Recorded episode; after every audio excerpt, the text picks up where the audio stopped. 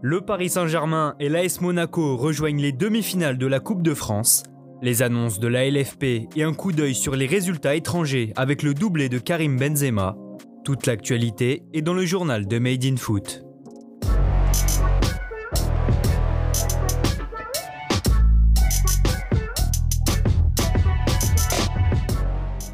Le PSG s'est amusé. À l'occasion de son quart de finale de Coupe de France, le club de la capitale a explosé Angers 5 à 0 hier en fin d'après-midi. Mauro Icardi a montré la voie à ses coéquipiers dès la 9e minute de jeu, avant de voir Vincent Manceau marquer contre son camp à la 23e.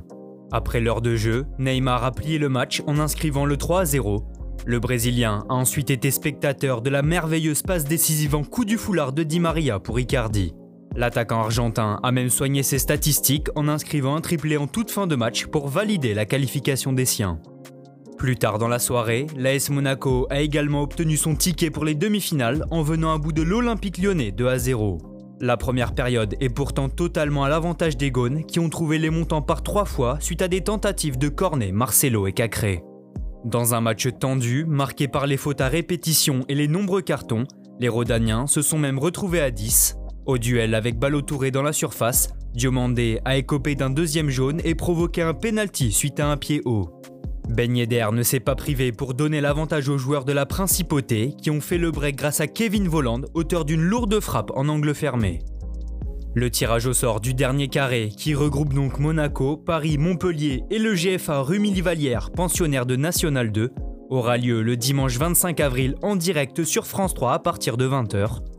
Les demi-finales se tiendront une nouvelle fois en semaine le mercredi 12 mai prochain. En France toujours, l'ALFP a dévoilé les dates du prochain mercato d'été. Le marché des transferts estival débutera donc le 9 juin prochain à minuit et se clôturera le 31 août à minuit. À l'issue de son conseil d'administration, la Ligue a également présenté Kipsta comme son nouveau fournisseur de ballons la marque football du groupe Decathlon fabriquera les ballons officiels de la Ligue 1 et de la Ligue 2 à partir de la saison 2022-2023, et ce jusqu'à la saison 2026-2027. L'Euro, c'est dans 50 jours, mais avant d'aller défier l'Allemagne, le Portugal et la Hongrie, le sélectionneur des Bleus Didier Deschamps devra choisir les joueurs qui représenteront la France. D'après les informations de l'équipe, la liste devrait être dévoilée le 18 mai prochain sur TF1 et M6 aux alentours de 20h20 pour rappel, l'UEFA a annoncé début avril qu'elle envisageait d'élargir les listes à 25 joueurs pour prévenir d'éventuels cas positifs au sein des sélections. Au vu du vivier français, Didier Deschamps aura donc l'embarras du choix. En Angleterre, Manchester City se rapproche de plus en plus du titre. Dans le cadre de la 32e journée, les Sky Blues ont pris le dessus 2 buts 1 sur Aston Villa grâce à des buts de Foden et Rodri. Les hommes de Guardiola comptent 11 points d'avance sur Manchester United. A noter aussi hier la victoire 2 buts 1 de Tottenham contre Southampton. Mené 1-0 après un but de Ings, les Spurs ont renversé la situation en fin de match grâce à Bale et Son. Le Real Madrid est le nouveau leader de la Liga.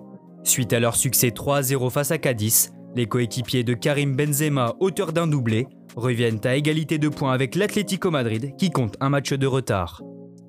En Serie A, l'Inter Milan a enchaîné un deuxième match nul hier en concédant le 1 but partout sur le terrain de la Spezia. Les Nerazzurri gardent tout de même 10 points d'avance sur leur dauphin l'AC Milan, battu 2 buts 1 par Sassuolo plus tôt dans la soirée. De son côté, la Juventus a provisoirement repris place sur la troisième marche du podium suite à son succès 3 buts 1 contre Parme après un doublé d'Alexandro. Enfin, on termine ce journal par l'Allemagne, où le Borussia Dortmund s'est imposé 2 à 0 contre l'Union Berlin grâce à des buts de Reus et Guerrero. Le BVB est 5ème à 5 points de Wolfsburg 3ème qui a gagné 3-1 contre Stuttgart. Merci à tous de nous avoir suivis. N'hésitez pas à vous abonner, liker et partager. On se retrouve très bientôt pour un nouveau journal.